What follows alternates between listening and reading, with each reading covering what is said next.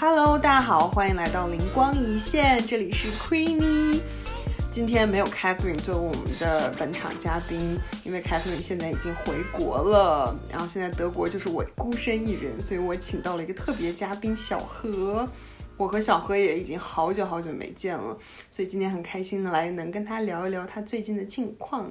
小何，现在要不要介绍一下你自己？Hello，大家晚上好，我是小何，和 Queenie 是在海德堡认识的，今天很高兴认识大家。哎，那小何，过去的这段时间你过得怎么样？最近很开心啊，因为冬天了，圣诞市场搭起来了。圣诞市场里有一个区域是滑冰场，最近滑冰很多，非常开心，想象自己是 Elsa 公主。那最近，哎，其实很难避免的一个话题就是，每一天的生活中，一旦手上的工作停下来，就会有一个男生像一个影子一样，嗖的出现在脑海里。哇哦！等红绿灯时会响，切菜的间隙会响。对啊，完全没有办法避免这个话题。爱情就是生活当中最大的一场灵光一现呀！这个人就像是灵光，时不时就会呲儿进你的生活里。哎，那快讲讲到底是怎么样的一个故事？好啊，这个男生我们叫他探哥吧，因为他很黑，他大概在十米开外，你是分不出来他是后脑勺对着你还是他的正脸。探哥呢，和我这样的学霸的生活很不一样，他是一个生意人，他其实和我们是同龄人。他大学的时候，本科在国内，他做校园里的小卖部，做打印店，做呃辅导班。那在德国读书的时候，他卖卖二手电脑，嗯，后来成立了自己的贸易公司，现在在做贸易。他嗯，他很有钱啦，首先必须得承认。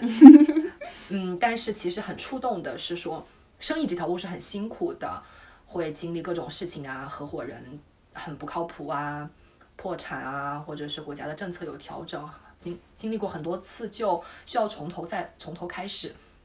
听他当时我们我们见过一面，听他讲的时候，我会不自觉的去把他的路和我的路对比，会想象着他的经历，如果那些经历发生在我身上，我会是什么样的感受，我什么样的应对。一对比，我会发现，那自己这种求学，然后工作的这种职场路，其实会平顺很多。没错，虽然自己每天也觉得会常常焦虑啊，但其实还是平顺很多。嗯嗯，起伏会少很多。那在这条相对平顺的路上，我其实，嗯，因为也没有经历过像探哥做生意那种谷底接近于睡桥洞的状态，其实我内心还是很在乎一种安全感，怕工作不顺，怕一个工作结束，另外一个工作不能马上续上。那这种不安全感会使得自己会容易焦虑。那看到探哥那样子很踏实的在做事情，而且很有韧性，因为常常要从头再来嘛。那股韧性的力量其实给我的鼓舞挺大的。他让你看到了人生的另一种可能性。对呀，我感觉这个人，因为我也有所耳闻，这个人嘛，就是嗯久闻其大名，如雷贯耳。我其实感觉这个人对于我们这一代的人都会有点启发，因为首先探哥他是一个同辈，就他不是一个我们所知道的那种白手起家的长辈，年轻的时候工作的特别的努力，想办法开创自己的天地。他其实跟我们是同一辈的人，但我们这一辈的人可能更多的是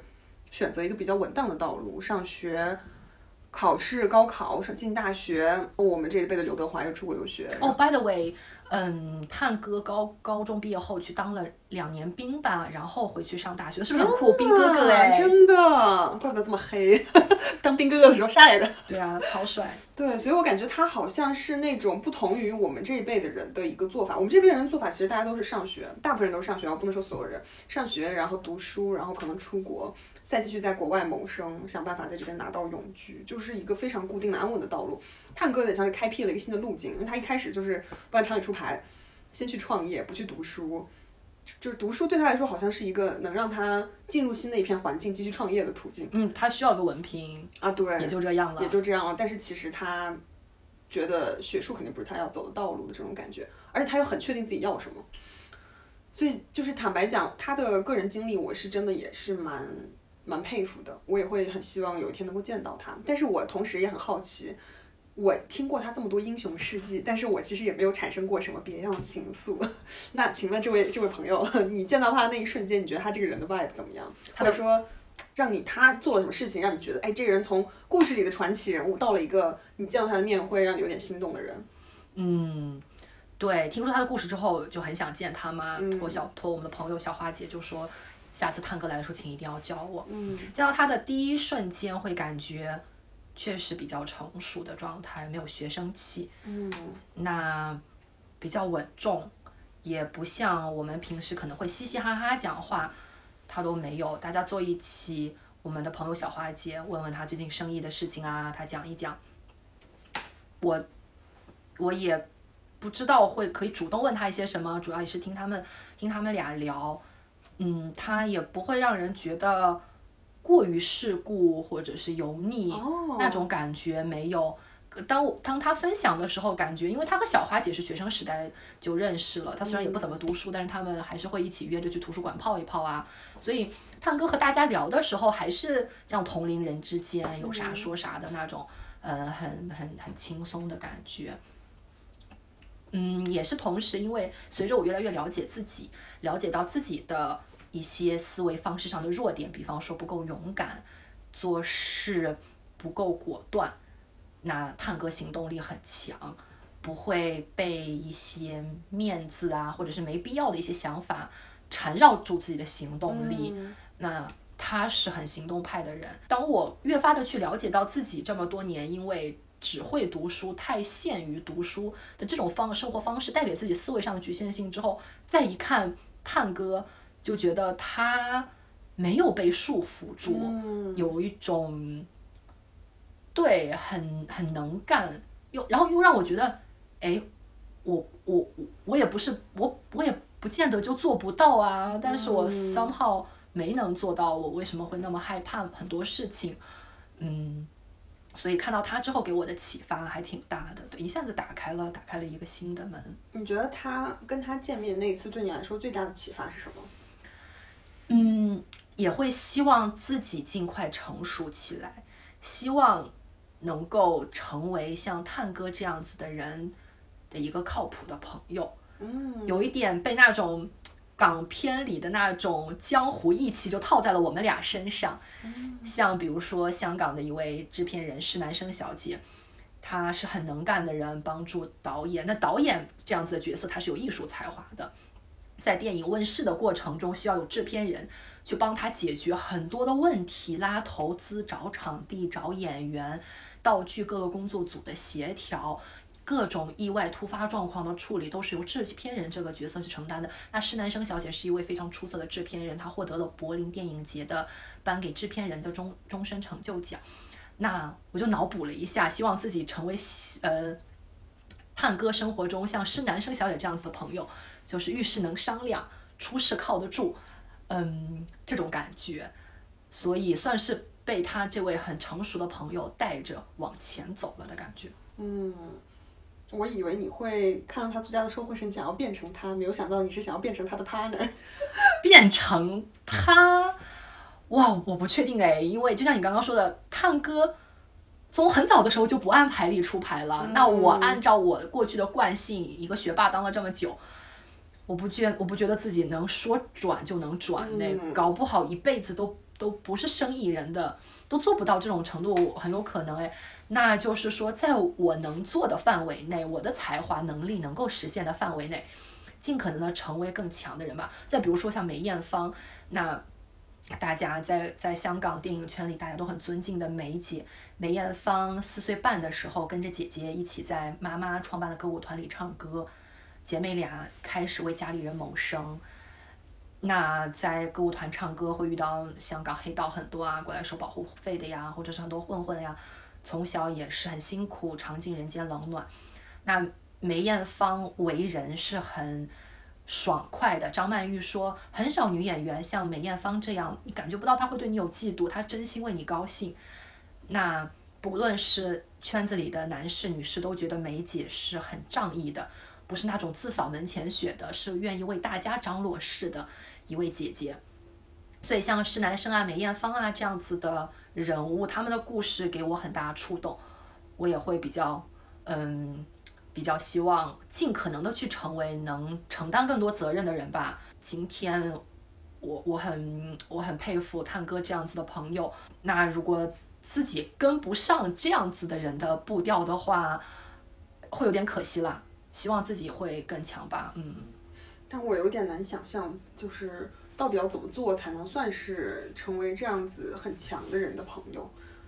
我好像有点难以想象，因为我觉得可能在我的心目当中，成为朋友大家就是成为朋友啊，所以好像没有太多的条件附加条件在这个朋友的身份上。嗯，如果你说你想要探哥把你当成一个朋友，还涉及到你希望他把你当成什么类型的朋友？是聊情感的朋友，聊商业版图的朋友，聊人生重大决策的朋友，就是我觉得这是一个非常宽泛的对自己的期待。所以，如果是在这些期待里面，你最想要成为哪一个期待？人脉。哦，怎么说？我之前在认识探哥之前，我的朋友们，男生女生都都算在一起，大家很很看重我是一个可以聊天、可以倾听的朋友。嗯，他们觉得。嗯，男生常常给我这样子的反馈。男生说，男生之间聊的很少，那么他们其实也都是和女生朋友或者是自己的伴侣才会聊一些情感上的东西吧，心理深处的东西。那过去和朋友之间，我们互相都是一个情感上的支持，嗯，或者是聊一聊大家喜欢看的书、看的电影这方面精神世界一点的交流。我我一定是喜欢精神世界的交流啦。By default，任何新的朋友见到我，都会希望大家能能够交流一些感情、情感上的东西。但是那天，你知道吗？同桌吃饭的时候，我能够感受到探哥不是和你聊音乐、电影的人哦，Not at all，他是一个纯商业版图的人，他是一个纯商业版图的人。天哪！那他他会打羽毛球，他和小花姐他们一起打羽毛球，哦他也养两只猫，这些 somehow 都不是我的 hobby。我和我和 天呐，我现在能理解他为什么能跟小花当朋友，因为小花也喜欢运动，然后小花也喜欢嘛，他们俩没有凑成一对儿，真的是。对，然后嗯，我也挺好奇的，所以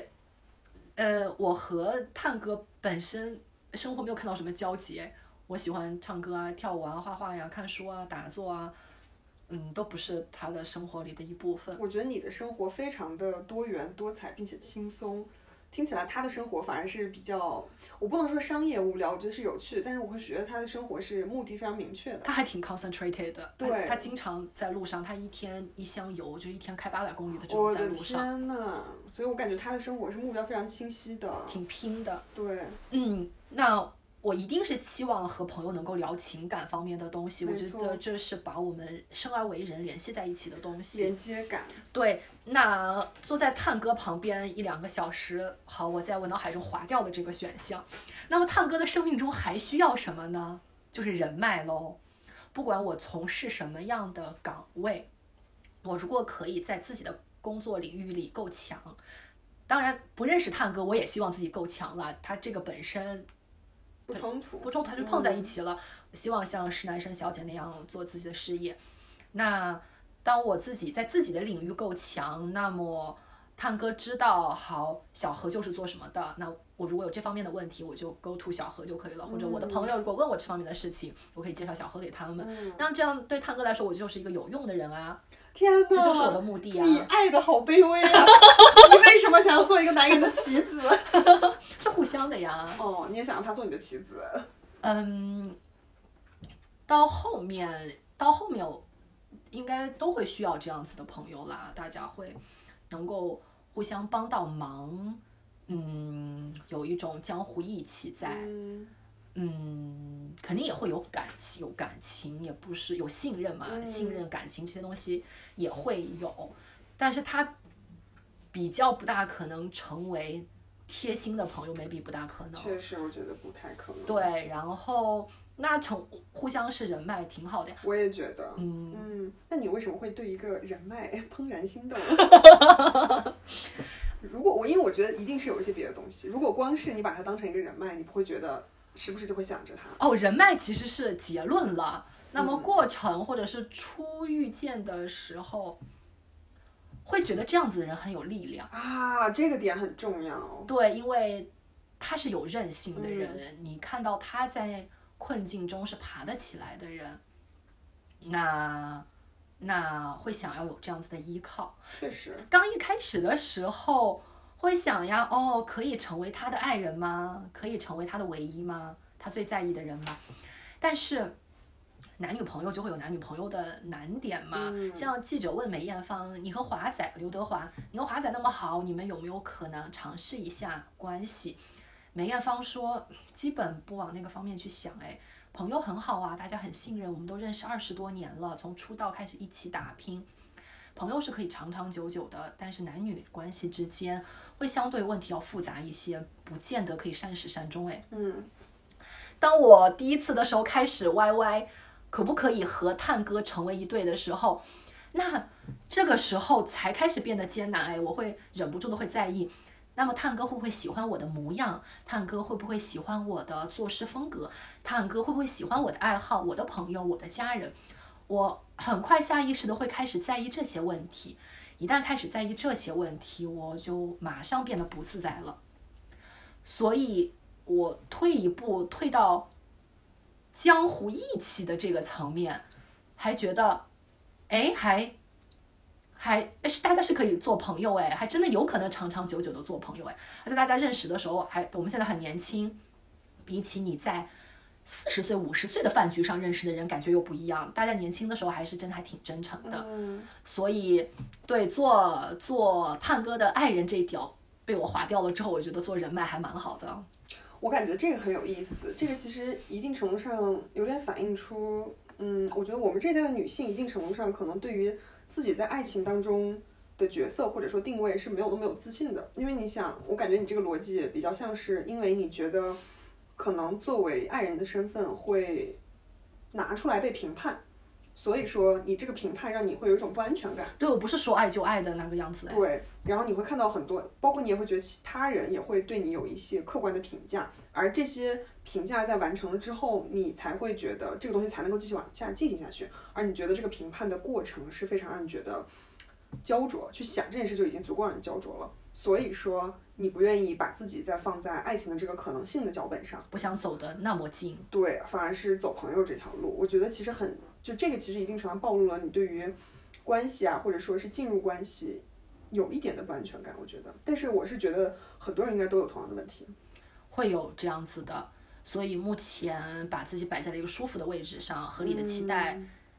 嗯还挺开心的。我觉得这样也蛮对的。就我过往的一些约会的经历，我其实觉得，如果一开始你就把对方当成一个你暗恋的人啊，然后时不时就关注他的举动啊，担心自己出现在他眼前的时候这里不好那里不好啊，反而没有办法很自在。而真真正正两个人莫名其妙的发生一些会有化学反应的事情，都是很自然的情况下，而且都是你没有预料到的状况下，爱情就是发生在一些意想不到的瞬间。嗯，精心策划的未必见得美好哎。对，我也觉得是这样子，所以以平常心相处，我觉得也不错。而且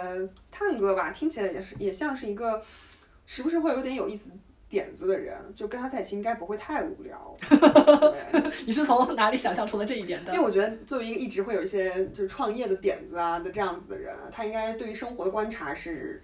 比较仔细的吧，然后对于这个世界的理解也会稍微在跟我们是不同的视角一些，所以去知道这些应该是很有意思的。嗯，下次约的时候记得叫我。好啊，没问题啊，下次大家一起见。对对对对对，嗯嗯，那坤姐，你最近呢？最近有没有什么想和大家分享的事情啊？我前段时间去啊、巴登巴登泡了他们的一个温泉，这个温泉比较特殊，它是一个不分性别的温泉，嗯男生女生泡在一起。我知道很多人在听到这里的时候，他们已经受不了了，嗯因为大家都会担心就是什么传染病啊，然后卫生问题呀、以及视觉效果呀，视觉效果呀，可能会幻想对方啊，彼此幻想啊，这样。其实这些我在去之前通通没有考虑到。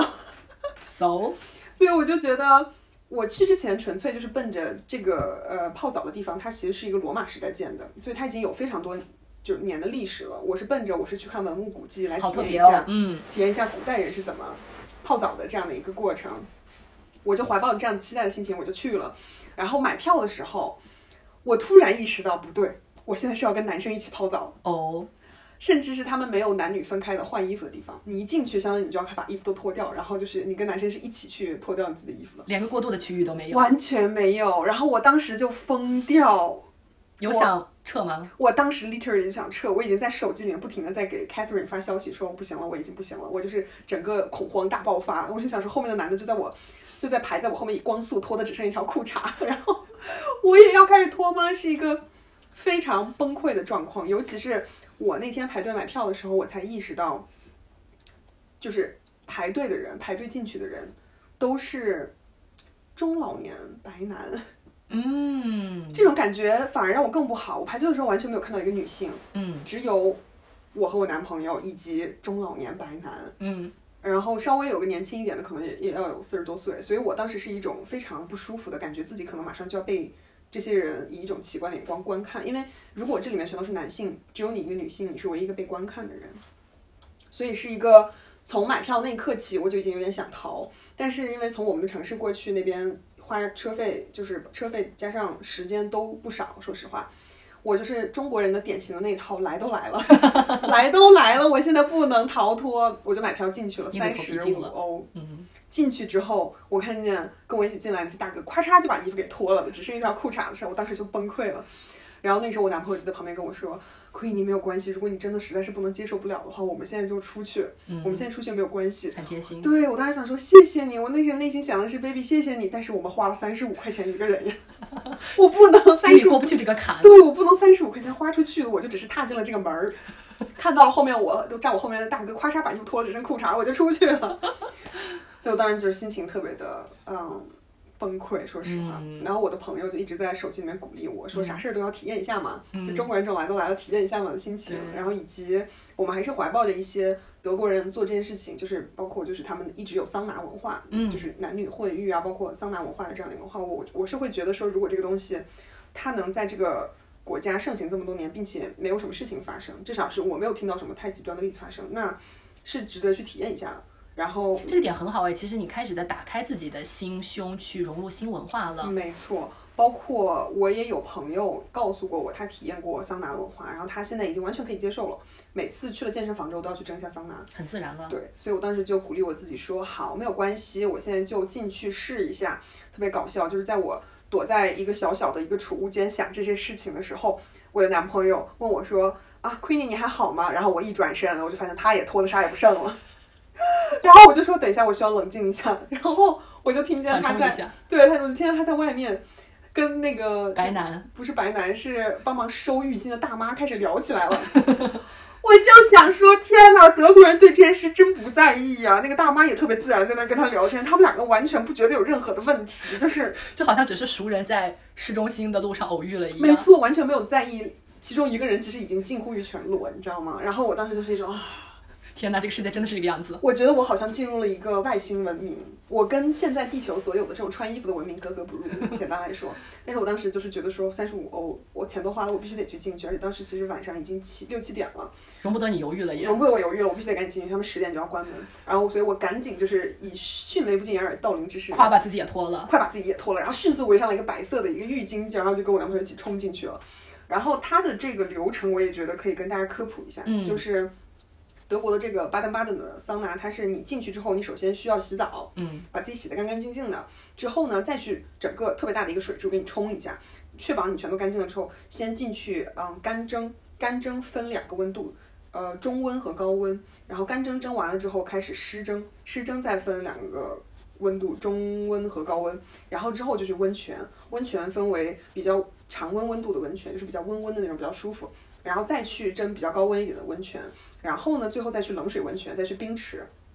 所以把高温的蒸、干干蒸和湿蒸排在前面，是起到一个杀菌消毒的作用吗？有可能是，虽然这个逻辑我没有搞清楚，但是它在门上明确给你贴了，你需要先走哪几个室，它甚至不同的房间会标上一二三四，嗯你去可以去按照那个顺序去走过去，嗯，逻辑严谨。对，然后可能就是让你能够充分体验这种古罗马的洗澡文化，对，这是传统。没错。然后，所以我当时第一个进去的当然是干蒸的房间，然后蒸了干蒸的中温和蒸了干蒸的高温。然后我进去的时候，我其实非常的震惊，因为大家其实就是有很多不同的躺椅，大家就把那浴巾往躺椅上一放，人就躺上去。嗯，就我一进那个房间，我就白花花的全都是裸体，一条一条的没错，摊在那里。真的，然后毫不遮掩。我当下就是一个五雷轰顶，嗯，但是我想说，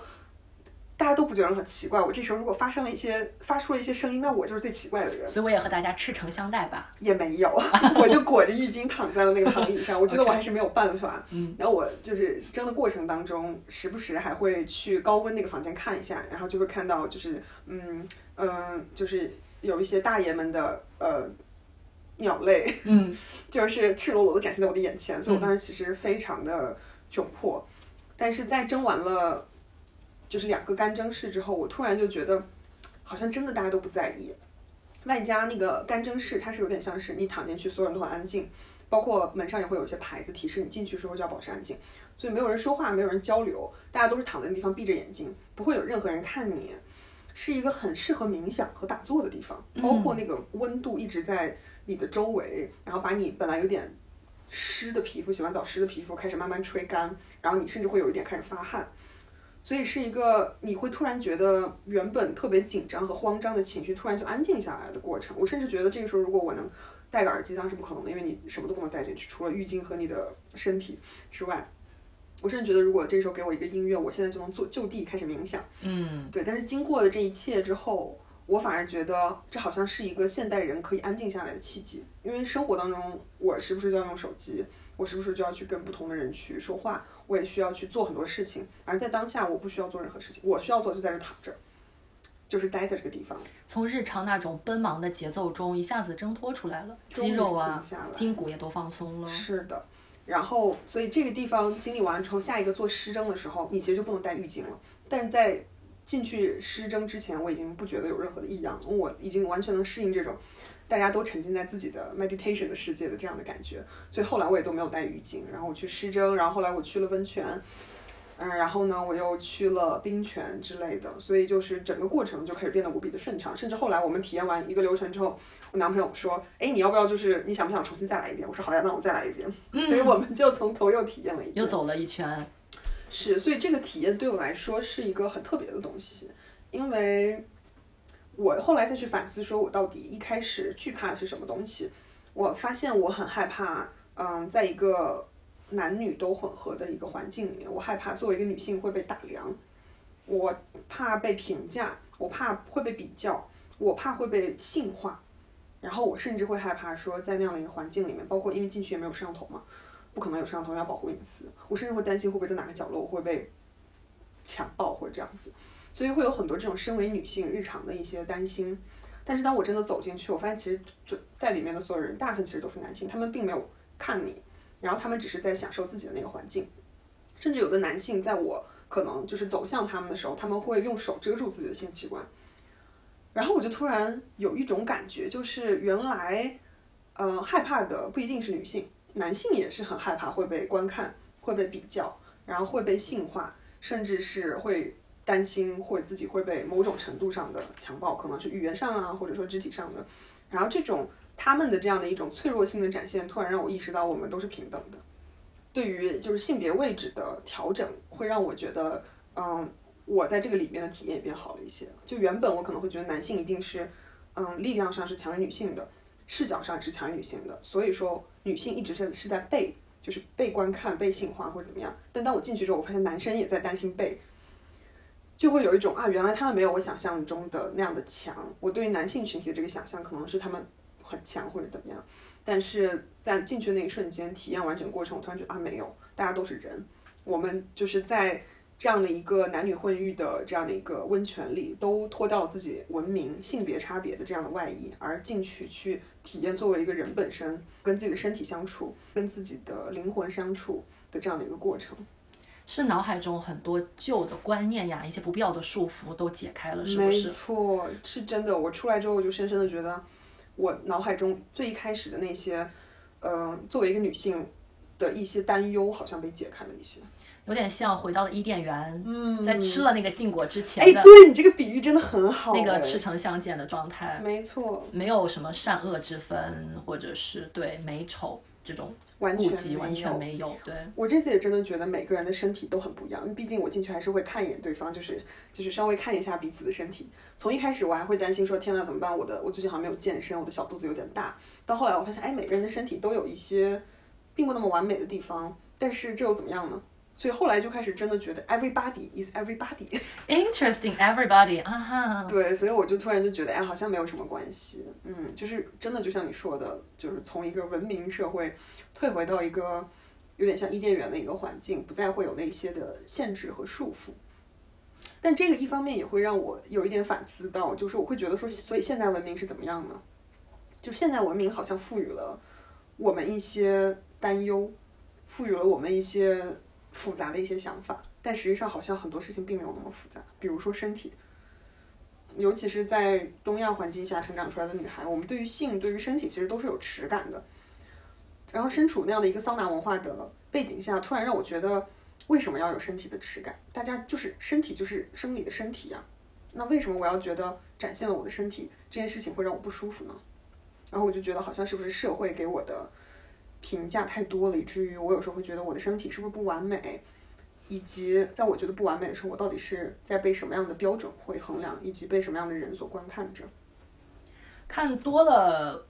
很多的 body 之后，会不会觉得脑海中那个完美的标准会有点松掉？完全破掉了。嗯，我觉得好像没有所谓的完美的身体的标准，每个人的身体。说实话，我觉得都挺美的，大家都很健康。然后不健康的身体，我也觉得说不定很美。然后包括那天去也有不同肤色的人，不同种族的人。我有时候会觉得，哎，这个人的身体还有点奇怪。但仔细一看，每个人的身体都很奇怪，因为每个人的身体都很独特。然后就瞬间觉得，哇，每个人就是人的人体是多么的多样。那为什么就是人体要有统一的标准？为什么只有一类人的身体，超模的身体才能被称为美，但是其他类型的人没有？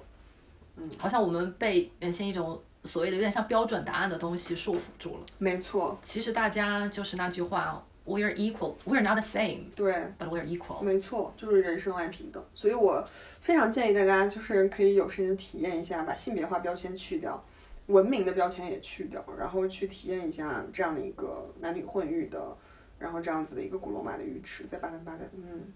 ，Queenie 的这个经历很有趣，而且你。你在整个过程中一点一点的和自己对话，一点一点去解开心结，很有意思。我们当把这种文明的束缚摘掉之后，把文明的束缚摘掉，并不见得就意味着放纵纵欲。大家好像容易容易往那个方向去想，哎，实际不是，是实际昆蒂的经历让我们感觉到它是一个很自然的事情。很很真挚，大家互相之间没有任何的 judgment，没错，大家很坦然的面对自己，很坦然的面对周围，而且每个人都有一个很独立的空间，因为进去之后，哎，这个我其实不知道是德国的文化还是怎么着，是进去之后感觉每个人都有跟其他人刻意的保持距离，就是不要打扰到彼此的空间，所以我们都可以看到彼此，但是我们都不会太靠近彼此，所以每个人人和人之间都有一个舒服的距离，让你可以待在自己的地方，这个很。我觉得这个很有趣，而且进去那个浴室的时候，嗯，我有看到工作人员是在控制人数的，这也是为什么从一开始我们买票的时候是需要排队的，就是要等有些人出来了，有的人再进去，以至于里面的人数不会太多，影响到你的整体体验。所以我觉得这也是这个呃浴室或者说这个温泉做的很很不错的地方。嗯，对，主办方会有这方面的考虑，而且其中的参与者大家是有这种互相尊重，留有这个。距离的这个意识的，哎，这点很棒哎。而且我之前，我记得今年夏天我去了一趟南法，当时就对于古罗马文化很好奇。然后南法那一片地方刚好是古罗马文化的起源，有一个城市叫 Narbonne。然后我去那边的古罗马啊博物馆去看的时候，他们就特别的讲解了古罗马的浴室文化。所以从那个时代开始，他们的温泉和浴室的文化就已经是呃男女混浴是不分的。当然，他们当年的卫生条件是很差的。呃，他们有设想，有想一些比较聪明的办法，比如说那个水流怎么做呀之类的。但是整体来说，卫生条件肯定是不用没有现在这么好的。但是我也深深的感觉，我早年知道这件事，我是难以想象的。包括古罗马人，他们的性观念和对于身体的观念是非常开放的，也是为什么他们有那么多裸裸体的雕塑或是半裸的雕塑。但是今这一次我去了那个浴场之后，我就突然好像可以理解了，就他们对于人体美的崇尚以及。人本来就是生而为人，就是 everybody is everybody 啊，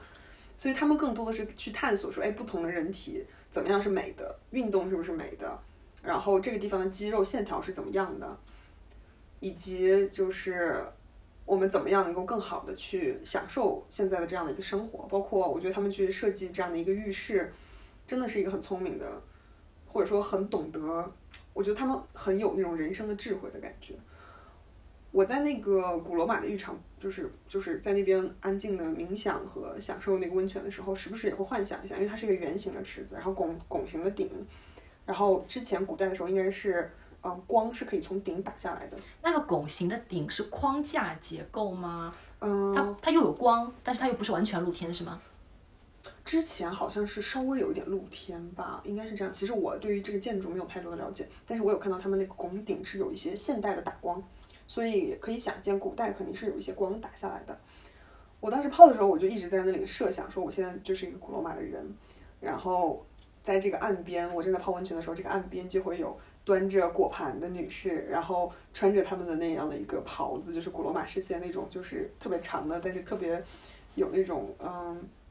就是就是中国好像有一个词叫做，嗯，什么华衣出水，就是好像那个衣服是从水里刚出来的这样的一个状况的这样的衣服。那不是很邋遢吗？啊，没有，就是反正贴着身，就是显得你的身形非常的妖娆的那种感觉。Interesting，哇，好有画面感哦。对他拿着果盘，然后穿着古罗马时期的那种布袍，白色的带着花环，然后过来就是在你耳边轻轻的问你说，哎，你想不想边泡澡的时候边来一串葡萄，嗯，或是来一杯美酒？或者说你想不想就是弹，就是你在泡澡的时候，他给你弹一个音乐，或者他就是想简单跟你跟你聊天，然后这一切设想都突然把我带到了那样的一个时代，美呆了好吗？对，然后我就觉得天呐，他们那个年代的人真的好会享受啊，然后也没有手机的打扰，也没有一些琐事。当然，我有我之前有知道说古罗马人他们其实商量一些商业的事情会在古罗马的那个浴场里面，很多商业是在那里面完成，有点像搓麻将这件事情的社交对对对对对对对对，没错，所以。在当下，当我设想到了这些之后，我突然觉得我好像离那个时代稍微近了一些。我好像也理解了那个时代的一些性别的观念，理解了那个时代他们的生活方式。然后这件事情让我整个人好像都变得舒畅和坦然了一些。嗯，而且应该也会有，因为古罗马时代大家对于性别、对于身体有这样一些比较开放、少束缚的观念，肯定也会影响到他们的。文化艺术的发展，人性在这种比较不受限的情况下，对自己很真诚，然后在这种情况下去追求的艺术，那个那个影响力是很了不得的。没错，所以强烈推荐你跟你，你跟你的 crush 约他，约他。我就我跟你说，你去了之后，你跟他的关系应该就会蹭蹭蹭蹭蹭。就别说工作伙伴了，我跟你说泡澡伙伴。朋友们，这个话题我怎么有点一下子不太敢接呢？探哥如果知道我们在这么说，探哥瑟瑟发抖。不过不过真的很开心，昆妮的这一段分享超有画面感，真的。好的，那我们今天的分享就到这里啦。然后很难得能跟小何好好这样子，就是深深的在一个点蜡烛的冬夜聊这样的一个天。谢谢邀请，很荣幸。呃，声音是一个很有趣的媒介，我很开心昆妮选择了做这件事情。那我们大家平时刷视频很多嘛，在。专注听声音的时候，其实真的心会拉得比较近。这也就是为什么广播其实虽然媒体经历了很大的变化，广播这个形式依然依然会有它的忠实的 follower。嗯，对啊，很开心在这里认识大家，晚安。好了，那今天的灵光一现就到这里，祝大家早安、午安、晚安。灵光一现跟大家说拜拜，拜拜，要开心哦，要开心哦。